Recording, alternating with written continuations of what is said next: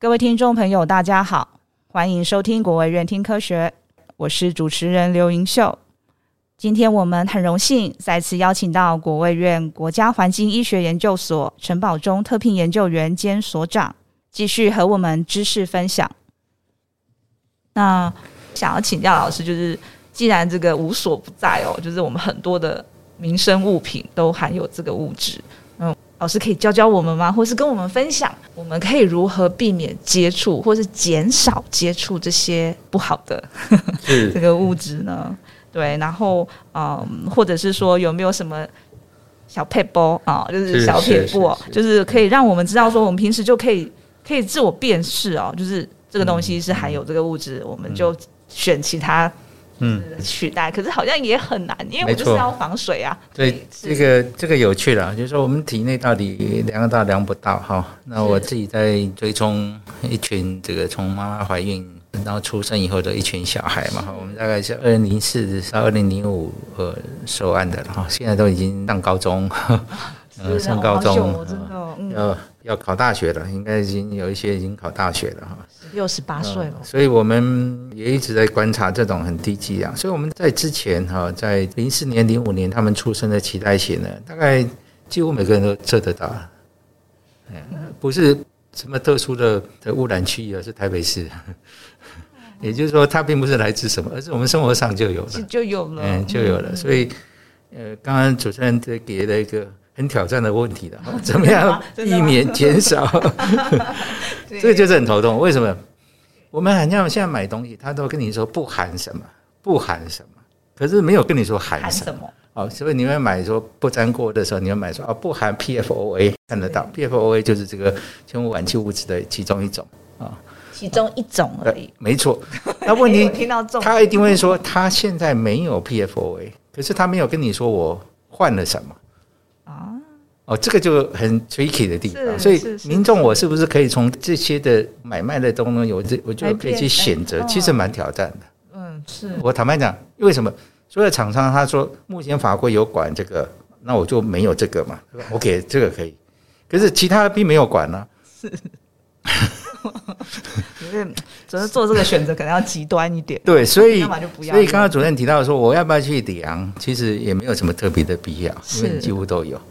然后现在比较麻烦，就是说我怎怎么样，我生活上也可以减少嘛？对，至少是期待这样。对，其实到目前为止，所有环境荷尔蒙，不止这个今天我们谈的迁污烷基物质啊，其实都没办法由我们这个购买的行为这些东西去减少哈。当然，你如果知道那个是有，当然就不用，那就最简单。可是，纵然你知道这些呃含有你不用了，可是也不代表你没有暴露的可能。所以呢。其实我们在过去长期下来啊，大致上哈没有很好的做法啊，没有很好的做法。大致上可是有一个大的原则，是越回到你阿嬷时代的生活方式就会越少。可是这个很难，真的是哦。比如说我要减少外食啊，我减少用这个现代化的所有的产品啊，坦白讲很难，是真的啊。不过至少是说你可以有掌握这个原则。说我越回到我这个那个阿嬷时代的生活方法，这是一个大原则。之下你可以去调节，比如说我们刚才讲这个迁污烷基物质呢，因为大部分很多是呃有两个来源嘛，一个是食物链嘛，是啊，食物链所谓食物链就是动物嘛，啊，所以理论上如果你是这个肉类吃少的人，当然你可能相对来讲你的风险是比较低。植物不会有影响吗？呃，有很少，还是会。像稻米还是会，某些东西有，可是相对来讲少。如果你是很短期耕作的，其实都少。OK OK，稻米还算是比较长，才会有。啊，那可以，可是刚刚讲了，我刚刚讲的，肝肾是最多的嘛？嗯，对。哦，这可以避免。内脏类，因为内脏是占最多。我可以吃肉，内脏就是少吃嘛。哦，所以，所以第二个原则就是这个风险分摊呐。OK，就是我不忠于品牌，也不偏食。啊，了解。啊，中医品牌，你你今天你不见得说我买的贵的东西是是好的，嗯，不，没有没有，所以不要中医品牌是啊啊。第二个呢，就是这个不要偏食，不要老是只吃某一种，就分散风险。啊对对。所以现在原则大致上就回到你阿嬷时代的生活方法。第二个就是风险分散。OK，啊，那当然最终你还是可以用聪明的抉择的，决定你要用什么，吃什么。OK，哦，那个就是说，在有足够的讯息，你让你去判断的时候，你还是可以做你的选择。那我相信这些人的浓度一定是比较低，不止在全副烷基物质，我相信其他的环境荷尔蒙相对来讲是低。所以也就是现代人要完全百分之百避免，几乎不可能。可是呢，我们怎么样降低？是降低大概是我们最重要，特别是在我前面所提的。对不起，我没有对女性有什么意见，只是觉得怀孕的时候最好什么都不要用，包括什么化妆品，什么东西都不要，因为你不知道它安不安全。你不可能去验它，是，最所以最理想就是尽量，就是我们所谓的预警的原则哈。当我不知道的时候，就尽量减少。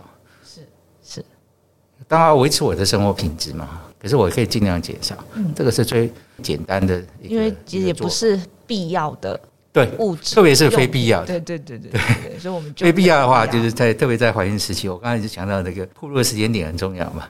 就是能避免尽量避免，因为你没有必要用到它，你就不要用它。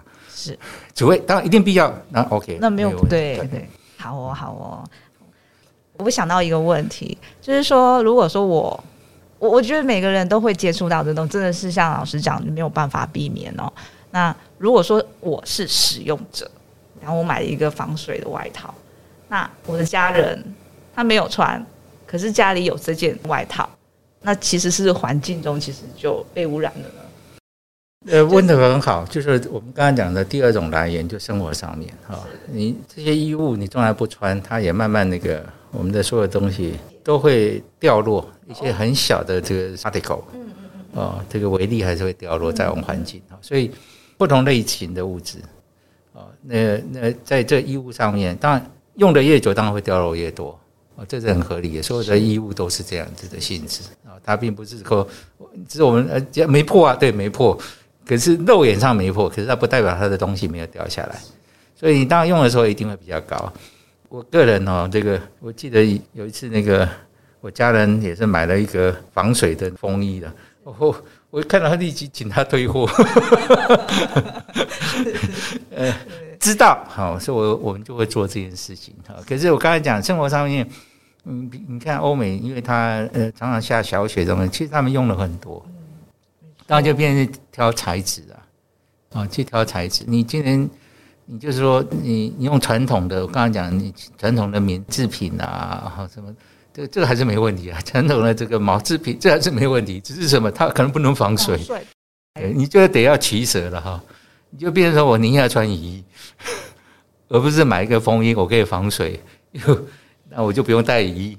雨衣就不会有这个问题吗？雨衣是是因为它是塑胶类，对，塑胶类，它并不是这一类的物质。OK OK，你看，呃，带衣伞也是一个做法哈，因为它毕竟不是这一类的物质。当然，它也是塑胶，不是人造纤维的物质，那是另外一体的哈，另外一体。不过以这类物质来讲，就可以避免了。是啊，这些物质来讲，毕竟这个这些物质它是一个呃永久性化学物质嘛。嗯。那呃虽然它的健康效应不见得是立即的，可是总总是大家会呃担心顾虑的。是。所以大家能避免就尽量避免。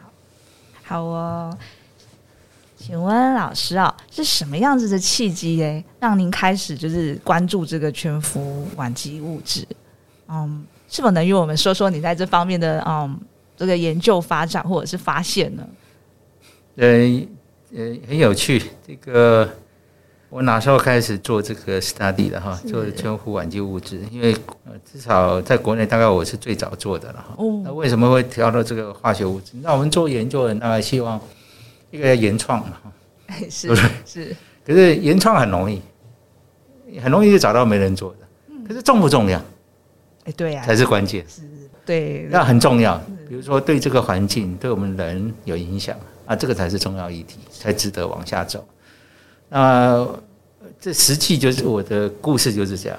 我二零零七年呢去美国访问，那时候包含去哈佛、去 Johns Hopkins，还有一个一些这个顾问公司，嗯，就去到某一家这个顾问公司呢，突然他里面的一个总裁问我说。那时候已经讨论完了。OK，问我说：“哎，哎，你知不知道这些这个化学物质？”我说：“这是什么？这是什么？”他说：“他知道台湾有杜邦哦，台湾的杜邦有没有生产？哦，因为美国杜邦是有生产。然后台湾杜邦有没有生产？他如果说如果台湾有生产，他想要跟我们合作，在台湾做这样啊，做 study。我他说：哎，糟糕，我做呃，二零零七年实际上我在从事环境职业医学也是一段时间。哎，既然这些物质，为什么我一直没有没有 catch 到？没有 catch 到，所以回来就好好好好要也要回复他嘛哈。OK，对，他很善意的说要个合作的地方嘛哈。然后就回来好好 study，在我那时候 study 的时候，哎，只有动物实验，没有 human study，嗯，只有动物实验，然后不多，就是大部分还停留在这个原来化学公司，他发表了一些动物实验而已。OK，人体的研究完全没有，所以呢，问题来了，原创很高的嘛，对不对？只 有动物实验，是呃，没有 human study，听起来就很 happy 嘛，我最喜欢这种题目。是是是，然后呢，后面。后面引用文献又不用写很多，因为很少 study。可是重不重要才是关键。没错，台湾有没有这个问题？嗯，那我的习惯就会去查我们台湾的工业局，工业局我们有我们所有的生产登记，台湾有没有生产制造？包含台湾的台湾的这个，不管是是不是杜邦或是有没有制造？嗯，哎，一查没有，对不对？没有，没有，台湾没制造。哦，那另外一个就查国贸局进口。嗯嗯。啊，这是我们在做环境的人的习惯，有没有进这些的物质？是是是，啊啊，那当然这物质不容易查，因为有时候我们的很多工业界用的是一个混合物，混合物的时候，它里面有没有写到很细的哈？有时候是个商机，他们在在一定比例之下，它是不会宣告它很 OK，所以你还要真的很难哦。当然，因为我我本身在做环境职业学，是长期也了解这些呃公司行号啊，当然呃。我早期刚回国，在做这个半导体的研究，嗯，所以我就从我们过去 review 这个台湾的半导体所有化学物质，哎，就知道事实上是有有在使用，它只是一个混合物，所以就接着说，哎，台湾有被污染吧？哈，这是第一个查有用这个，那第二个猜测是，有一阵子，大概在那个年代，这个美国的事件发生以后，你突然发现不粘锅，突然那个价格一直下降。就是美国开始，呃，大家注意到，就它就外销到其他地方。OK，哦，开始那个以前早期货价很贵，然后有一阵子大跌。是是，对，这是我我的第二个猜测，就是说，不粘锅不不见得是一个不好的东西，而是用法。哦，我们很多东很多东西是，我就买了，我就照我的自己的意思用，从来没人会去看说明书。哎，其实你看。外国人不粘锅只做什么用？不粘锅基本上他常常就是煎个蛋、煎个饼，嗯，不会。我们台湾是要炒菜一定要热锅，嗯，要放油，嗯，哎，这性质完全不同。OK，那温度上升，它就可能会离离子，超过两百三十度，在高温的时候会离。不同的用法，它的用法对他们讲可能不见得是问题。OK，我们有可能是问题，是是，而特别我们又有炒的动作。呃，欧美是没有炒的动作。哦，我们要热锅要炒，哎，这个就不是欧美原来的不粘锅的用途。OK OK，这就我我先有这些猜测了。嗯，猜测说到底我们怎么使用是啊？当然要去做一些小 study，比如说我就会要先去做一些呃 pilot study，嗯，去验证到底我们量得到量不到，做了一些一些前置作业来决定。要进来，所以我后来的学生，呃，当然现在不会了哈。在十多年前，我任何学生都说：“呃，这是什么东西？听都没听过啊。”可是事实上，我们生活都在用，只是我们不知道而已。所以，呃，当然，所有的研究者就是不断的去找问题嘛。对。哦，那个问题值不值得嘛？哈。所以我我这个的题目真的是纯粹是一个参访 发现的，发现的，然后觉得对台湾很重要。所以我后来也在这个亚洲推广。嗯，为什么？我们的所有的全球的电子产业几乎在亚洲，特别在东亚。所以在亚洲，现在的不同国家通通在进行这一类的的研究的。呃，所以我不止在国内推动，在那个亚洲。为什么？呃，这个所有的电子产业，其实在欧美当然有了，可是比例来讲相对来讲少。然后再过来，我们的东亚毕竟是这个拥挤嘛，人口拥挤，其实是对我们的风险是潜在的时候会比较高高的。对，然后还有个人种了，人种当然是值得再去讨论，人种会不会影响比较大？那会不会？看起来目前欧美的 study 也有影响，不只是亚洲，嗯，呃，或是我们自己国内 study，实际上看起来也会，只是还没有特别去讨论到这个基因上面的的影响。OK OK。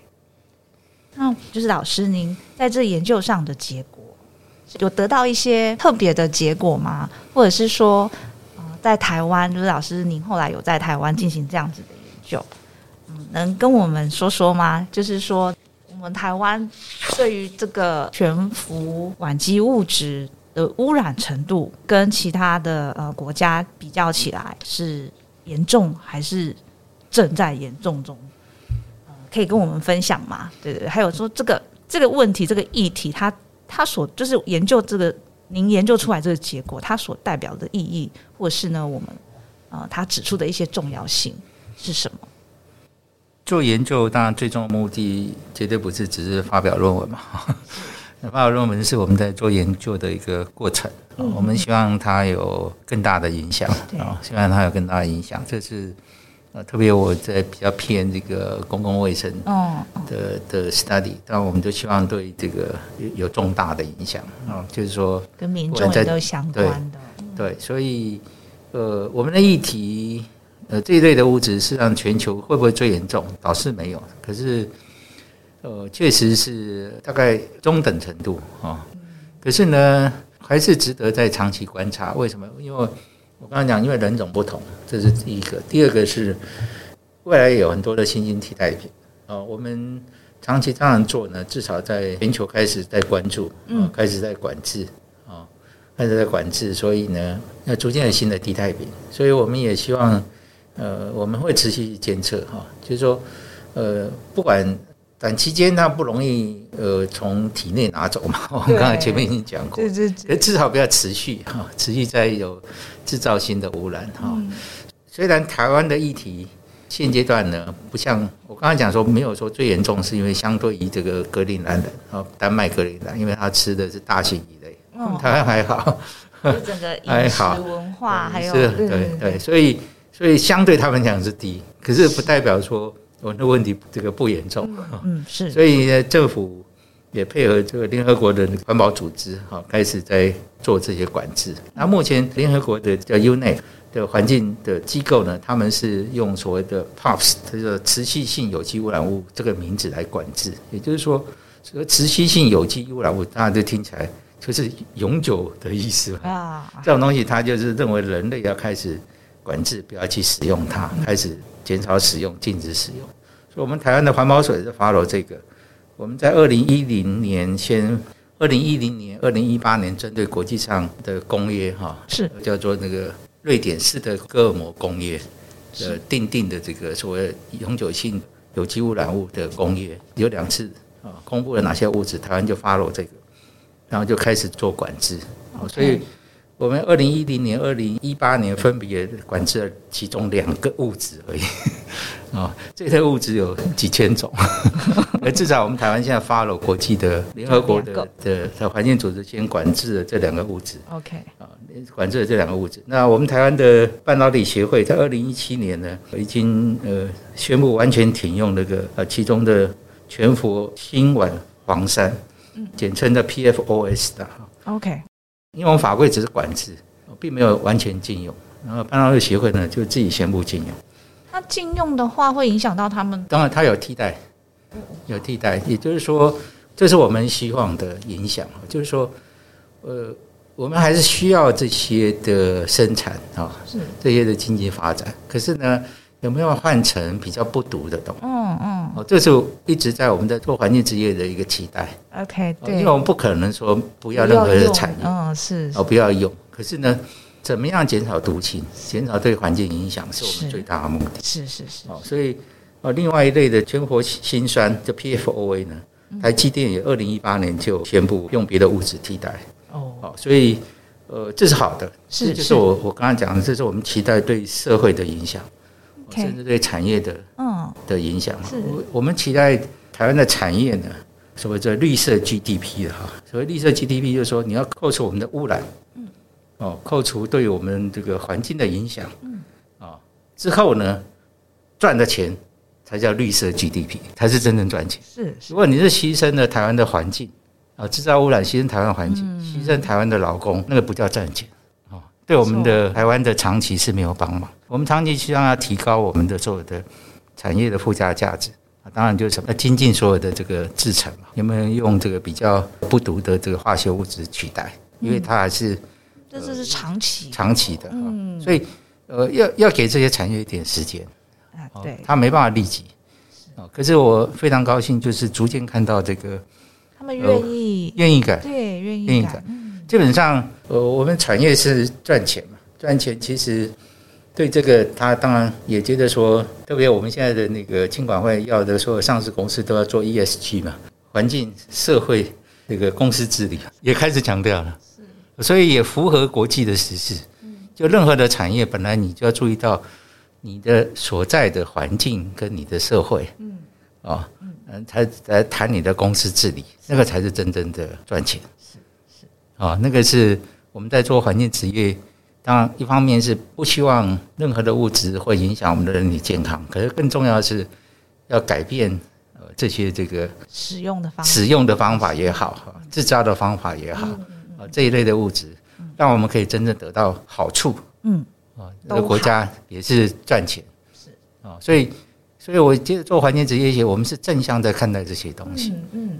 啊，而不需要是对对对对，不是去阻挡一些对，不是不是，对对，我们发觉的问题就要想办法去解决问题，是啊，解决问题是我们这个最终的目的。我想这个才是最终哈，对这个产业也有用啊，对台湾的这个民众也有帮忙，嗯，对这个国家也有好处，全面，这是我们期待的。是是是，好哦，谢谢老师。最后呢，到了我们的 take home message 打包讯息时间了啊，在听完啊陈所长您的说明后呢。嗯老师，对于您的研究哦，您希望听众能记得的一项重点是什么呢？或者是您想传达给听众的一个重要讯息是什么？好，这个是这个大哉问啊，我也是最重要的了。对对，老师刚刚其实提的都很重要。对，我们从这个不同层面哈，当然我们从事学术研究，当然是刚刚也提的说，培养我们的下一代嘛哈。是。然后呢？有这个发现问题、解决问题的能力啊，这个在不断的做这些呃研究嘛哈。那最终当然呃，对我们的民众，我现在最常讲就是民众要有感嘛，要接地气嘛哈。是。其实我们在做的东西呢，呃，我常常讲我在做什么？我说我就是在做食衣住行医的，到底会不会影响我们的健康啊？对不对？我们都认为是好事嘛哈。可是在这个好事当中呢，是不是让我们的更健康嘛？对，那今天只是用一个全氟烷基物质当做一个例子。嗯，其实我们生活上有非常非常多的化学物质，是人类无法避免。我们要怎么善用？嗯，这是我们最最终的目的啊。是是，我们无法拿掉所有的化学物质。是，我们怎么善用？怎么样好做好管理？我想这个在最终呃，对这个我们的研究的呃，才是真正说。有真正的得到的那个成就了，是是是，所以民众只要善于掌握这个基本的原则哈，至少你可以不用太担心，你可以减少这些的烦恼哈。对啊，我们刚才从一开始提的几个原则啊，就是不要中意品牌，分散风险，不要偏食，是。啊，这个，然后你知道能做的就尽量去做啊，其实你不用太担心。也不用去说我要去检测什么东西，其实都正常生活就可以了。大家其实可以不用这么的烦恼哦，因为听到这个，哎，今天听了我们节目，然后就会开始担心说，哇，我是不是身体里面的指数很高还是什么的？OK，实际上是不用太担心，就掌握原则就好了。OK，谢谢谢谢陈所长啊，跟我们分享了很多与这个全氟烷基物质的知识。也谢谢大家的收听，我们下集国卫院听科学见哦，拜拜。